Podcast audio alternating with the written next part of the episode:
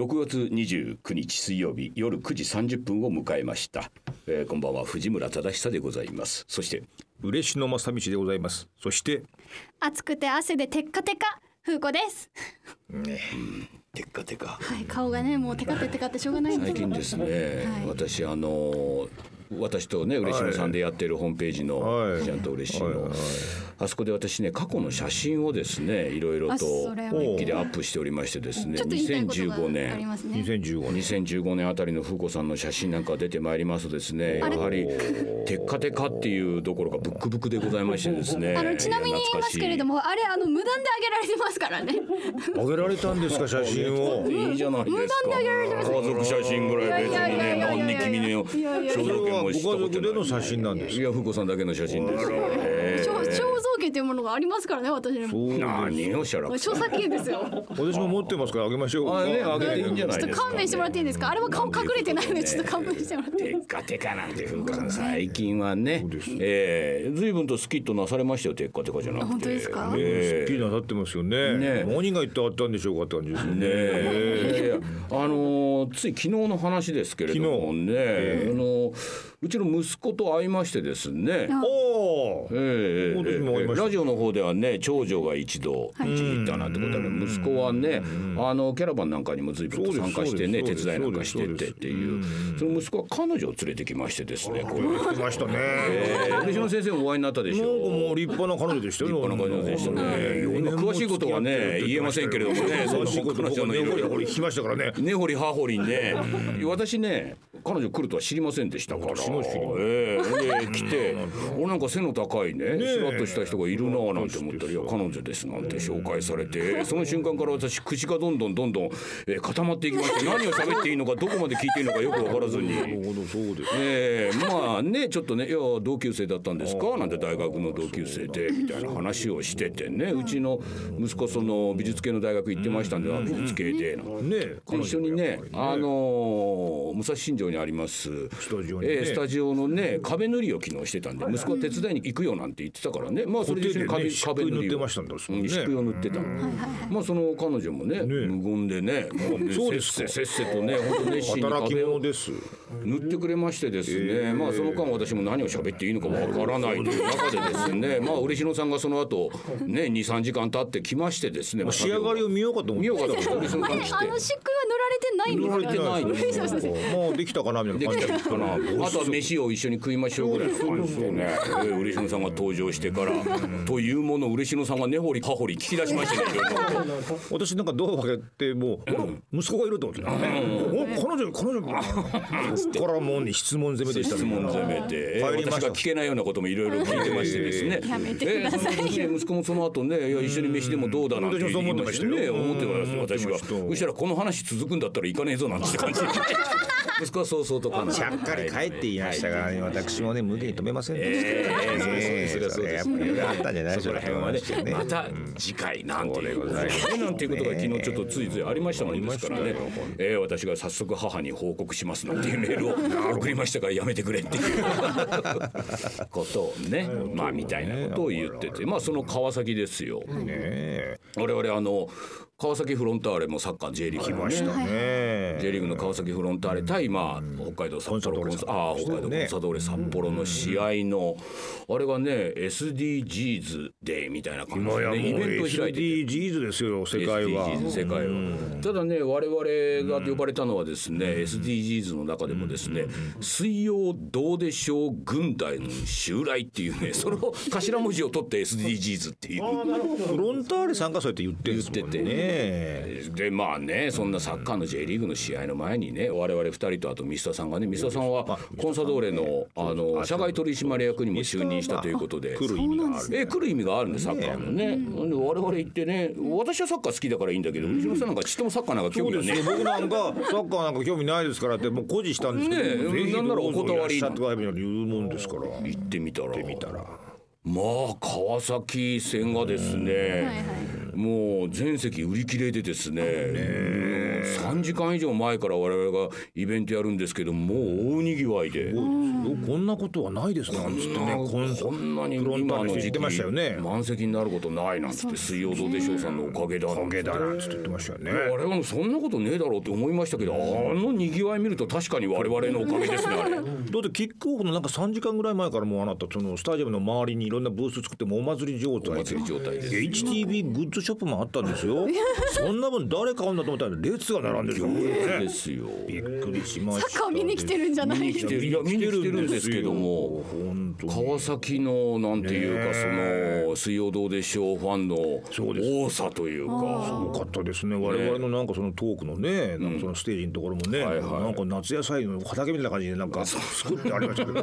垣根の周りにもねええ。土地のことがいっぱい我々もう若干ちょっとね、えあの寂れてましたけども客はものすごい来てましてね。声旗への列がねいやちょっとまあそれでもね、あの川崎フロンターレといえばもう J リーグの今もうねトップを走るチームですけれどもね,、立ちましたね。最強で、昔は弱くてですね。それで川崎の街の中でどれだけ応援されたら、どうやってねサポーターの皆さんに集めたらいいのかっていうことで、そういうサッカーの試合前にイベントをやったりとか、もう選手を町内会とかね町の商店街に連れてって、えーいろんなイベントをしたりとかっていうそういう地道な活動が、あの実って今やもう J リーグ一の強豪チームにのし上がったというね。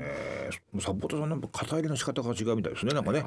私が席を買わなきゃみたいなことが難しいですからね。それはどっかで聞いたことがあるみたいな。あのねもう水曜どうでしょうと同じですよ。そう。私が買ってあげなきゃあげないと。私が応援してあげないとっていうなんかそういう熱意が。まるでアイドルかのような。いやアイドルともちょっと一緒になんかってなんかかあるんですよね。私がなんかその私の力で何とかしてあげなきゃっていうそのそういうなんかこうつながりみたいなものを感じるようなそういう立ち位置でやってらっしゃるんじゃないですかね。一方でねヨーロッパなんて言ったらねそれはスペインのリーグなんて言ったら超ね有名な選手を集めてねそれは熱狂的なファンの皆様いらっしゃいますけれどもそれとは全く違うアプローチで地元の商店街そして地元の人を喜ばせるためにだから選手が試合をする以前にそのスタッフ運営側がですねあれ手の込んだイベントを毎回やって。まあ普通みんな試合見に来るだけなんですけども23時間前からそういうねお祭りみたいな感じでこうキッチンカーみたいなのも呼んできて家出して。族連れだから多かったじゃないですかね。家族連れが多くて。お子さんも多かったし。でねその上のスタッフの方が言ったね言葉が私ねああこれはちゃんと考えてるなと思った。あの川崎っていう街はですねやっぱりイメージ良くないじゃないですか。まあ。昔公愛が多かったね。え、うん、それであの昔は川崎球場なんていうねロッテの本拠地がございましてですねあそこといえばですねそれこそね酒を飲んだおっさんたちが管を巻いてね、えー野球を応援するというね阪神以上のこう荒ぶった球場として有名な川崎球場っていうのが街の中にあったっていうのが昭和の時代ですよ。だからまあプロ野球っていうのはねどっちかっていうとそういうおじさんたちのね、うん。そういうなんか荒々しい。応援でね持っているようなねところがありましたけれどもあのサッカーの場合はですねだからそれをイメージを一新してフロンターレはですねもちろんサッカーでもね海外で言えばそれこそねフーリガンなんていうぐらいにやっぱりねそうです荒々しいですよそれは。荒々しい応援なんていうので盛り上がってなんかね発煙筒かなんか焚いてみたいなさ。割と戦闘的ですよ。ありましたよね。サッカー観戦。サッカーってさ南米だヨーロッパだっていうとそうはいいうのがあるんですよ。川崎はそれとは真反対でやっぱりねあのサポーターの方々もそういう荒ぶったね応援ではなくて例えば親父がね「おいいい加減にしろよ」みたいな声を上げるとですね近くにいた子供たちがねサッカー楽しみに見に来てたのにそういうおじさんたちの声に怯えてしまうということでサポーターの皆さんもですねそういう応援ではなくていや本当に温かい応援でみんなで本当それこそ応援しようというそういう雰囲気作りをしていることによって川崎には昔の川崎球場とは違う家族連れがね子供たちそれから女性たちがサッカーを楽しむような雰囲気を作り出して世界にも例がないんじゃないですか？ないと思いますねあのチーム作りはご。近所付き合いみたいな感じでね。そうですサポーター付き合い皆さんとねね。で我々イベントに参加したらその後サポーターの代表の方もちゃんとね引き合わせてご紹介させてもらいますね。なんかね。うちのチームはもちろん選手があってそれから運営のスタッフがあってですけどサポーターの皆さんと一緒に作っているチームなのでぜひちょっとご挨拶だけさせてくださいってサポーターのねその気の使い方がね。代表の方がねいらっしゃってそしたらそのサポーターの代表の方が我々ねミスターさんと私とあの嬉野さんの顔が入ったですね。ああいう旗あるじゃないですかフラッグ。六畳一間ぐらいあるよね。あるようなやつをちゃんと作ってですねそれを球場に掲げてですよスタジアムに。これから応援しますんでサインをなんつってね。いやーあれは本当にそのスタッフがしっかりしてますよあのチームは。ですよ。だからだから上も下もやっぱそういう思想にやっぱりねなんかこう共感するところがあるっていう。選手はねあれを見てねいやー俺らちょっとな不甲斐ない試合見せられないわみたいな感じなんだと思いますよ。でまた札幌っていうチームもね、あの有名なミシャっていう監督がいらっしゃいましてですね、彼のサッカースタイルっていうのは非常に攻撃的なサッカーで、守りの守備の練習をほとんどしないっていうね、いやそれに憧れる選手っていうのは非常に多くいらっしゃって、その監督をですね野々村さんという方が当時札幌の球団の社長だったんですよ。元選手なんですけど、今は J リーグのチェアマンになりまして、彼が呼んできまして札幌に。だから見せるサッカーをするなの、だからまあ札幌のサッカースタイルっていうのは本当には負けてもね、見てて面白い攻撃を繰り返すから。川崎も同じなんですよ。そのやっぱり攻撃するチーム同士がやって、えー結局ね5対2という大量得点で打ち合いの試合をやって川崎がまあ最終的に勝ったんですけれどもね。いやあの超満員のねお客さんそれもうん3時間ぐらい前から楽しんでいるお客さんを前にねやっぱり選手もねいや俺たちの本当の面白いサッカーを見せようっていうのが両者あったんじゃないでしょうかねっていう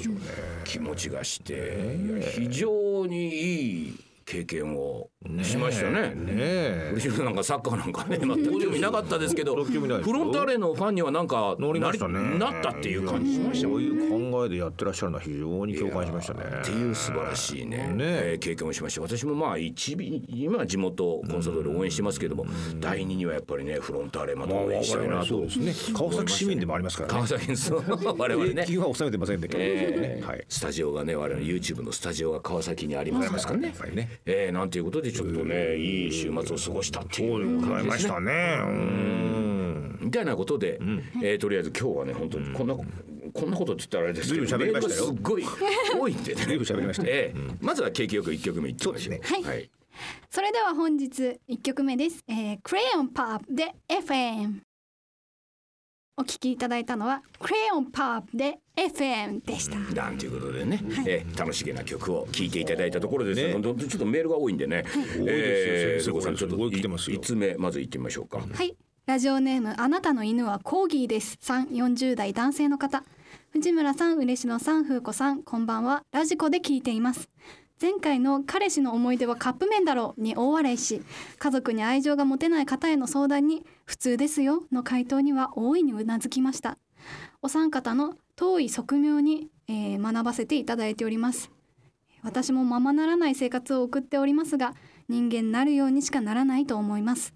人生設計なんてものは障害者になり、えー早々に砕け散りました。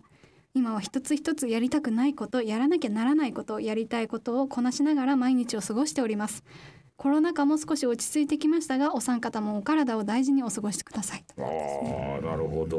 何らかの障害を負った方なんですね。そうなんですね。うん。ちょっと続けて読んでみましょはい。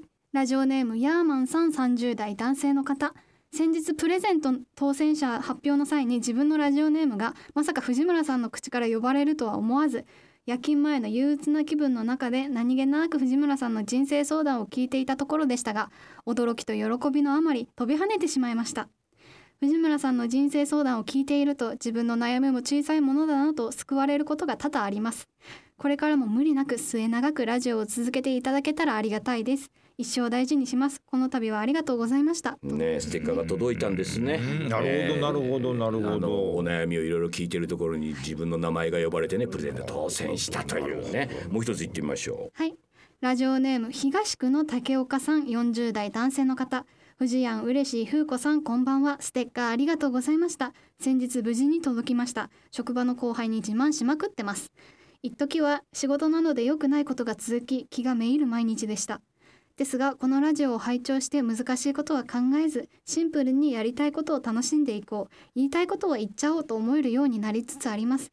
毎月お三方のラジオを楽しみにしてます。お便り出し続けますのでたまにはまたステッカーくださいとのことですね。いやー。ということでですね、まああのこのラジオを聞いていて、えー実にですねこう気分がなんかこう。晴れるというか軽やかになるというか障害者の方もいらっしゃいますしね。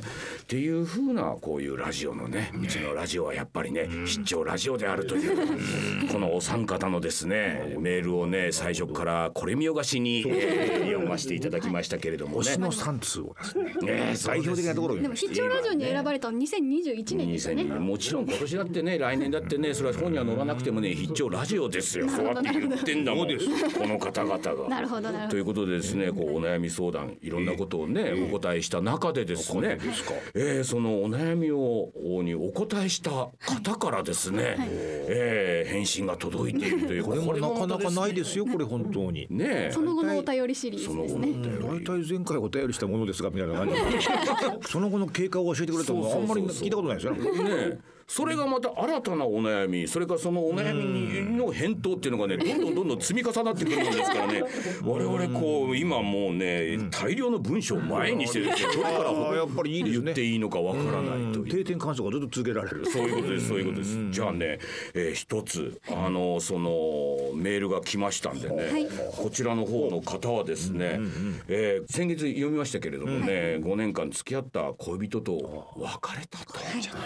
えー遠距離恋愛だったんですね、えーそれで別々のね道を歩みましょうなんていうことでね、えーそういう辛い別れをしてというメールでね、えーで今でもね彼と行ったところとかね彼の聴いた曲なんていうのを聞きながらね涙を流しながらの辛い日々を過ごしています。どうしたらいいでしょうかなんていうね。もう今の藤原さんの方をちょっと見せてあげたいぐらいただきましてですね、うん、それが我々がね一刀両断バッと切り裂いてやりましてね、その彼女から、えー返信が来ました、ちょっと読んでみましょう、はい。えラジオネームなおさん会社員20代女性の方ですね、はい、5月25日のオンエアで初めてメールを読んでいただけました。失恋に関する悩みで正直大変ですね。お辛いですね。といったお言葉が出るかと思っていたのですが予想に反しなんか笑っちゃう。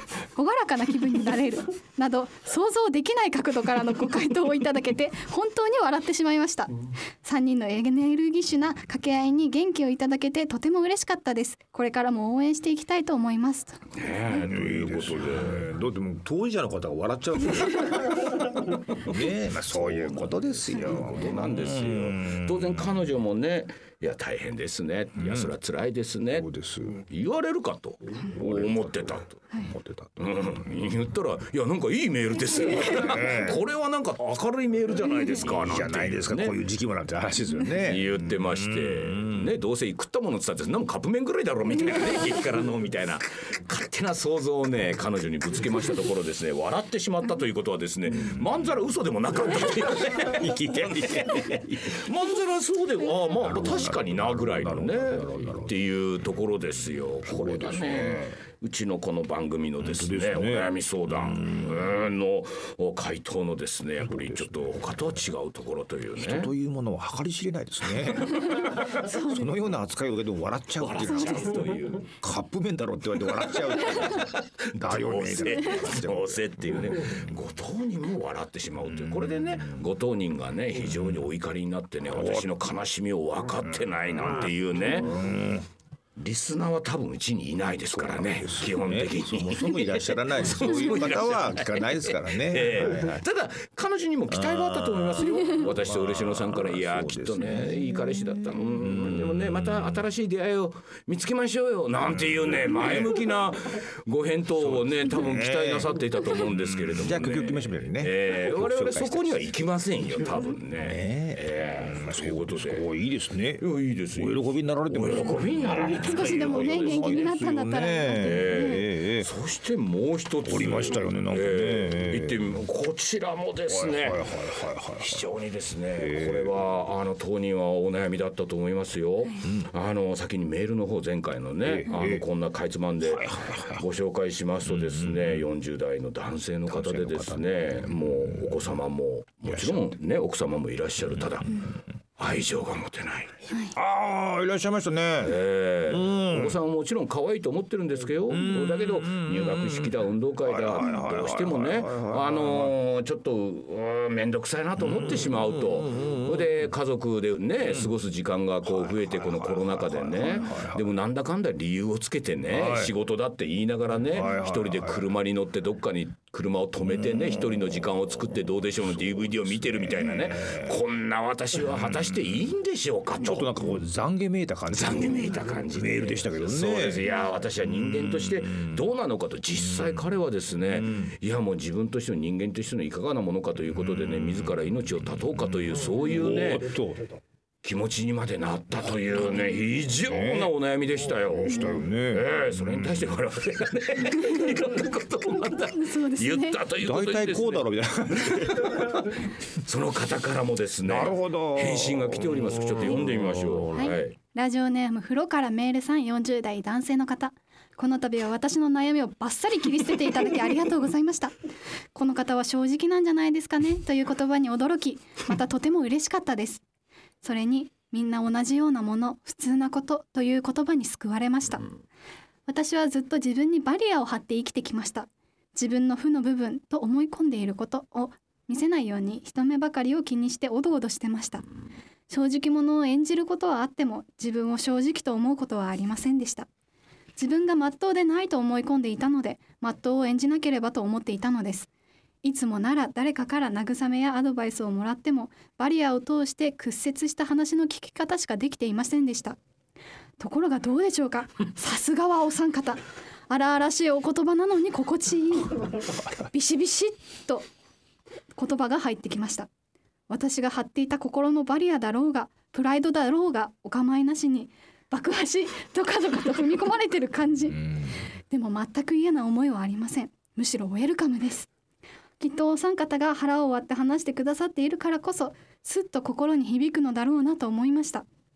どうでしょうで罵声を浴びせ合いながらも気持ちいいなぁと会話されてた気持ちがなんとなくわかりました。相談メールさせていただいて本当に良かったです。これまではバリアを張ることで結局自分を守ることに終始してました。私自身も他人とも家族とも自分とも腹を割って話せるようになりたいです。前回書き忘れたのですがステッカーいただけますか？今の自分の背中を押してくれる力になりそうな気がします。最後にこの番組は不思議です。自分の話題なのにどこか他人事のように客観的に冷静に話を聞くことができ逆に他の方のお悩み相談はまるで我がことのように感じまるで自分に話しかけられているような感覚に陥ります。取り留めもない内容で長くなりましたただただ皆様に感謝いたしますありがとうございますとのことですねすごいですね。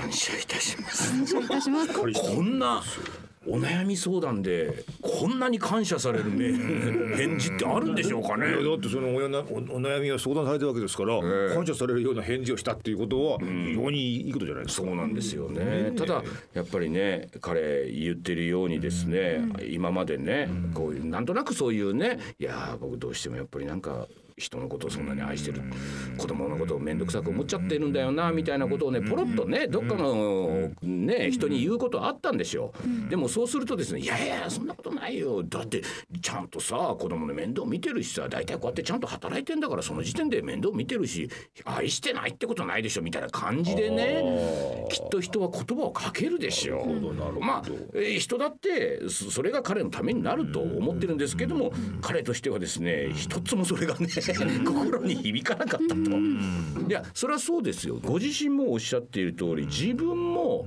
人にもしねそういう質問を受けた場合彼もそういう良きものとしての答えをですね、彼も探しているんですよねきっと生活の中で、だから正直者を演じることはあっても自分は正直だと思ったことは一度もないっていうねこれはもう彼すっきりと今言えるようになりましたからね。この方葛藤されてましたからね。葛藤してるんでしょうね。でもそれを聞いた我々はね、ん。えみんなそうだろうって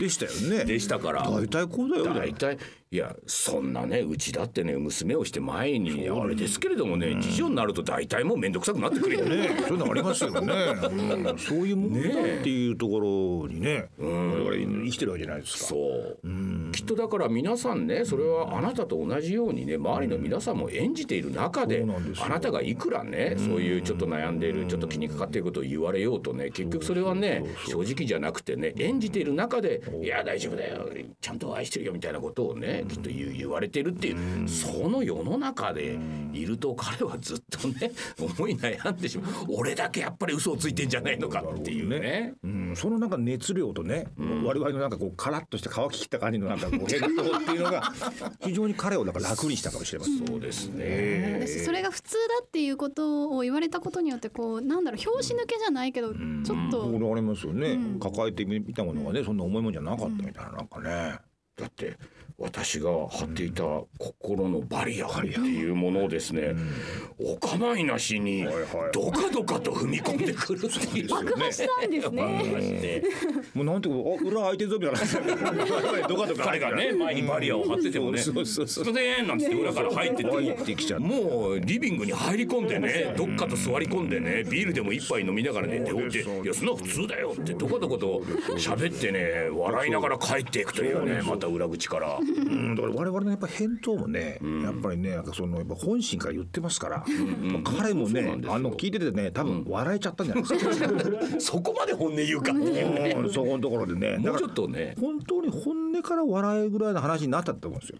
うんうんうん。で自分のこの葛藤してたはずの悩みっていうものの入り口が結局爆笑する自分本人が爆笑するようなネタになってしまっているっていうことに対する安心感が他人事に聞けるってことに多分結びつくよね。うん。そうですよね。その悩みの種っていうのは非常にね、これは重いもんだと勝手に思ってるわけですよ。皆さんね。そうなんですよ。それを我々があっさりとね爆破してどかどかと行くっていうことは。そう。そこでそのなんか葛藤してこの重いものだと思ってるところに我々がちょっと遠慮がちに「まあいや重いですよね」ってこう来られると来られると。出した本人もうわーっと重くなるじゃないですか。あーそうですよね。そうじゃないんですよ。そう じゃないんですよ。我々から見ると。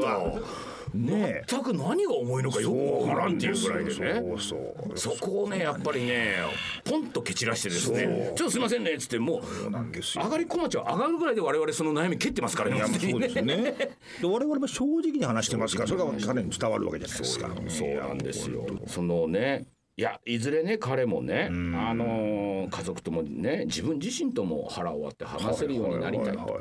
思ってますけどここのゲートなかなかできるもんじゃないね、そうなんですよ。あんまりそこら辺無理しなくてもいいですよね。無理しない方がいいですよ。無理しない方がいいですよ。うん無理は無理は嘘の始まりですから。本当に。そうそうそう。またそれもね、無理して自分を正直になんつってね言っちゃいけないことをね余計なこと言っちゃって問題をそれ起こますで言ったんですかみたいなここまで言っちゃダメだよ。っていう我々あっという間にそういうありますあります。いやあなた方が言われてたんだよね。違うよお前それ言っちゃダメだよなんつってね。そうだよ。ねそういうこともありますから。ねでも今ちょっと本音本音というか腹を割って話したのかステッカーいただけますか？ってこうそうですね。ちょっとステッカー欲しいという気持ちはこう。あの忘れてたんですねこれね。えーだから重い話する人ステッカーくれとは言わない言わないよね。忘れてたんね。いいですいいです。はい。で。もねうんこの番組は不思議ですと、こう自分の話題なのに、どこか他人事のように客観的に冷静に話を聞くことができるっていうのは嬉しさん今おっしゃった通りね冷静に聞くと分かっちゃうんですよ。自分の悩みの種っていうのがどれだけ些細なことであったかってそういなんですよね。その瞬間にその自分も他人事に笑えちゃったってことなんですよ。うん話として面白くなっちゃったっていう時に自分の入り口っていうのはその面白さに関わってたっていう時にねねほっとしますよね。そうなんだよね。うん楽に聞けちゃうんですよ。いや割と他人事のように聞けちゃう。で一方でねあ他の方のお悩みはまるで我がことのような感じ。まるで自分に話しかけているようにも感じてしまうと。それは自分にはないお悩みであるとその種っていうのが自分の中にはないのでちょっとねまた違う風に聞こえてそのこういう時ってね人は寄り添うことができるんですよ。自分に種がない時に。ああなるほど。ね、この問題自体が、ねない時に「ああうん確かにそういう悩みあるな」なんつってねちょっと寄り添うことができると「てめえはちっちゃいことで悩んでる」って他人の悩み悩みの種は自分にないとですね「うんそれは大変だね」なんて言ってさ。言ってさ。みたいなところでね。これでよく人の悩みなんてねよくわかるんですよ。そうですね。大したもんじゃない。したもんじゃない。じゃあラジオで読んでもらうっていうのはすごいいいことなのかもしれないですね。だからやっぱりね彼がこのように自分の悩みの種っていうのをちょっと人事のように感じてしまって笑っちゃったっていうことはまあそのぐらいのことなんですよ。でしょうね。うん自分の命をね絶つなんていうことまでそんねなあなたはもう。ちょっとちゃんちゃらおかしいでしょ。そうですそうです。俺はもう今もご自分も持ってらっしゃるでしょなんか。分かったんじゃない。俺俺どうしたんだっけ俺。持ってますよね。持ってますよね持ってますよ。そんなん行かないけない。いやいやよかったよかったなーなんつってね。すよ。ということで皆様に感謝いたしますと、またまた感謝の、またしても後日談がやっ後日談がね。来ましたね。いいですねこのね。え。聞いたことないですラジオでこんななんか。今はこうしてます。ね。え もう一通まだまだありますこの方も会社員でですね割とできた会社員の方でですそうでねした。なんか思い通りの人生が送られてる思い通りの人生があっていね。ろんなことをねもう30代ぐらいでね優秀な方ですよね。もう自分はあの家も買いなんかみたいな会社もある程度みたいな感じでね。さあこれからどういったね40代50代どういった道を歩めばいいんでしょうかみたいなね。道に悩むみたいな感道じ。にこいつ本当悩んでねえだろみたいなね。またズケズケとですね言いましてですねその方からもですねそうですかお返事が来ております、えー読んでみましょう、はい。ラジオネームタッチーニョさん30代男性の方。藤村さん、嬉野さん、風子さん。先月人生の目標の悩みを解決していただいたタッチーニョです。最初に投稿を読まれた時は読まれちゃった。深夜のテンションで書いたのに大丈夫か？と不安で皆さんのアドバイスを聞く余裕が一切なかったですが何度も聞き返すたびに温泉のようにじわじわと体中に染み渡ってきました。ニュースキューレーションアプリで年収アップや、えー転職イクメンなどの記事をクリックしたことから関心事としてたくさんおすすめされていつの間にか考え方が凝り固まってた気がします。デジタルデトックスをしてアドバイスをいただいたように周りを気にせず肩の力を抜いて自分が今面白楽しく生きているかを自分軸にしてゆるく生きていこうと思います。藤村さんは巻き込むタイプ。嬉野さんは巻き込まれるタイプとおっしゃったお話は局面で変わるのかなと理解しました。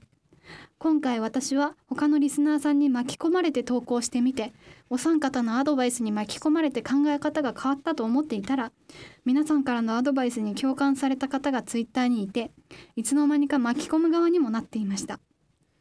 ヒゲ線までいかなくても私もいい巻き込み巻き込まれての関係を築いていきたいなと思ってます。その一つのきっかけはヒゲ線のクラウドファンディングなんていいかなと思ってますがどうなんでしょうかね。長くなりましたが梅雨入り梅雨明けで気候の変化が多くなると思いますがお三方ともご自愛くださいとのことですね。まあそうなんでしょうね、この年収アップとか、転職とかイクメンみたいなね、記事をクリックしてみるとね、こう生きるべきだこうやるべきだみたいなねえーこれ見よがしに書いてありますからねああいうのはね。ああなたは大丈夫？みたいな。チェックかなんかも余計なことまで書いてあってさ。みたいなことやってあ俺大丈夫だな。あこれやってるなみたいなね。それ一個見ると関連でどんどん出てきます出てくるねね。でそんな素敵な生き方をしている、えー、30代のサラリーマンみたいなの。ね人がこれ見よがしに写真でね、えー出てきまして、ね、彼の成功談みたいな 失敗談みたいなの書いてあってね。そんなのを読むたびにですよ俺はどうなのかなとつい比べてしまうっていうね、えーそれを見ているとあ自分そこそこちゃんと言ってんのかなみたいなね感じになってきて今30代で。あーでも果たして今度40代のそう成功談みたいなの聞いた時にまだまだこれから40代を迎えるにあたって俺の準備はできているのかみたいなね。そんなことで日々日々こうねいろんなものがアップデートされてってやったからやったからで次もまたアップデートされて次のイクメンイケメンが出てくるみたいなねそれはきついですよっていうね。まあそんな中でいや今自分はが面白いか楽しいかそうですそうです。自分軸っていうものあなた他人と比べすぎでしょみたいな話をね多分したと思うんですけれどもでね。彼あのいい父親にもなりたかったみたいそうですそうですそうです。言ってました言ってました。娘さんと仲良く。仲良くなる秘訣はどうでしょうなんて言ってさ。えー、こっちはさある程度娘が何回も言って舌打ちをしてるっていうのさ。そこら辺正直にね。とにかく自分軸、まあ、他人軸を自分に合わせるとかねそういうことをやってるとそれはきついでしょっていうお話の中。今はそうなっちゃうんでなすね。っちゃうでしょうね。うん。なるほど。だからまあいろんなそういうものをまあなるべく見ないようにしてまあ一回ね自分で果たして自分幸せっていうのは何なんだろうっていうふうに考えていけばいいんじゃないのという至極まっとうなことを言う。そうでしたね、えでもまあそうやって、えー自分もねいろんなこのラジオを聞いて他の人の悩みがいろいろ言われるもんだからああ自分も書いてみようかなちょっとなんつってこれね。書いてますよ自分もね、えー深夜にね酒でも飲みながらちょっと書いちゃったんでしょ。あーでちょっと自分も天狗になってたとこあったんでしょ。俺もね30代。今ね皆さんのお悩みとは違って俺の悩みっていうのはねこれからなんだよみたいなね、えー書いちゃったんでしょ。書いちゃった。あー大丈夫かなと思ってたら案の定ですね お前は他人と比べすぎるって言われちゃってね。みたいなことででまあそうやって自分が書いたことでね、まあ自分も巻き込まれてでもまあそれを聞いている人もね、ああ確かにななんつって言って巻き込まれていくってえいいというこ。巻き込まれるとね、思わぬ岸にたどり着きますからね。そうそうそうそう、うん。そういうところで自分を発見するってことありますから、そうなんだよね。そうですよ。自分の思い通りにいってると予想外のこと起きないですから、うん。自分の思い通りなんて大体いかないでしょ。いかないんですよ。だからこの人まあ優秀な方なんだろうと思うんですけどもね。それがあだになることもありますからね。ありますありますあります。ほら自分が思い通りっていうのはさ果たして何をもって思い通りと言ってるんだろうかって私思うんですよ。ね、うん。自分がね、えーものすごい美女と結婚をしてね、えーその美女は金持ちで、えー私は働かなくてもいいんだけども働いたところこれが大儲けをして。生まれた息子娘はみんなみんなね医者だ弁護士だになって、えーそれが思い通りかと言うとそういうわけじゃないでしなかなか言われるとですね思い通りっていうのは私は思い浮かばないんですよ。そうですね。でも私もね、そういう理想を抱いたこともありましたよだって両親,、両親優秀だしお姉ちゃんも優秀なんだから私だって優秀だろうと思ったらなんだろうこれっていうことになってるわけじゃないですか、そう。絶対思い通りになんていかないですよ。思い通りになってたら君ね韓流のアイドルともはや結婚してたわけでしょ君の思い通りっていうのは。そうなんです。あるわけねえだろこれ誰しもが思うようなのが思い通りっていうことじゃないですか。まあなんか世間並みになんかこう自分の周りから聞こえてくるような価値観っていうものに自分がこう浸されるわけじゃないですか。で結局それから選んで思い通りの思いを探すじゃないですか。探してるわけですよねそれは結局他人様の話で探してるわけで自分は自分ではないでしょ。だからそれをやったところで自分は発発見できないと思うんですよ。いきなりよろよろっと転んでね目の前に何か見つかったっていうところからねやっぱ自分のなんかね可能性は出てくると思うんですよ。だから私と嬉野さんはね常にね思い通りなんて言われてもね、何をしたいですかっていうわけでもないしただ目の前に転がっているものに対してどう対処するかというだけ、対処ですよ。うん。これが避けたいものであれば、もう死に物狂いでね横にこう出てね。は恥も外部もなくもうすぐ転びながら避けるわけですよ。でこうあっと思って当たっちゃったなというものに対して当たっちゃったもんだからね、ああこれはなんとか、えーこれは怪我をしないようにね足をつらないようになんとかそれをこう押しのけてなのか。またちょっとたまにねいいボールも転がってきたりするとうわこれもう人には渡さないぞこちらもんでね、えー自分のところに引っ込んでみたいな感じで、ね。まず私のところに流れてきてね、いや こんなもんいらねえなと思って過ごした時に、君がここでこれはいいぞなんてな言ったらもうすぐ取って返していいとこに そうかって行くみたいなことですよね。それは対応ですよ。それ想像できる。できますでしょ。そういうことなんですよ。そこは逃しちゃいけない。なんか。ね嬉しいことさっき避けたのに。余計なんだけど、これはいいぞなんて言ったら、あそうかって行くっていう。何やってるんですか？このフットワークこれですよ。これですよ。我々にはね共通してるところはね、あの新庄というかねあの一本線の通ったところはないですからね、えー、そのたんびにですねあこれはいい線だいい線だと言ってね。手のひらを返して。えーすぐに手のひらを返してね。そうですそうです。よ。手のひらなんかすぐ帰ります。すぐ帰りますからね。もう返しすぎて私この前ね手首が手首があの痛くなったぐらい。ね原因不明で手首とが痛くなったぐらいにやりますからね。ますよ。思い通り一本やりなんていうことはありえないというね。ったいないもんだからそんな我々にとってね年収アップ転職なんていうサイトを見たところでですねえー何にも役にも立たないというね。うん、実際にそれを読んでね、年収がアップするんだったらいくらでも読みますよ、はいはいはいなんかやれっつうんだもんこいつ勝手に。確かに。おめえのやり方でね、確かこいつのてめえのやり方でこう成功したみたいな、そんなの読んだところで何の役にも立たないですよね。ちなみにイクメンっていうのは検索したことあるんですか？ねえよそんなもん やってんじゃねえかよ。育児。やってる。えー、ごまかしごまかしや。やってますよやってますでしょ。お父さんも仲良く仲良くやってますしね。お父さんもやっぱりね責任を持ってちゃんとやってらっしゃるんですよ。子育てを。やってるやって自分のやり方ですよ。そうですそれでね娘がね、えー引きこもりになろうがね知ったこっちゃないとあとはこいつの問題ですからね。こんな明るい引きこもりなかなかいない。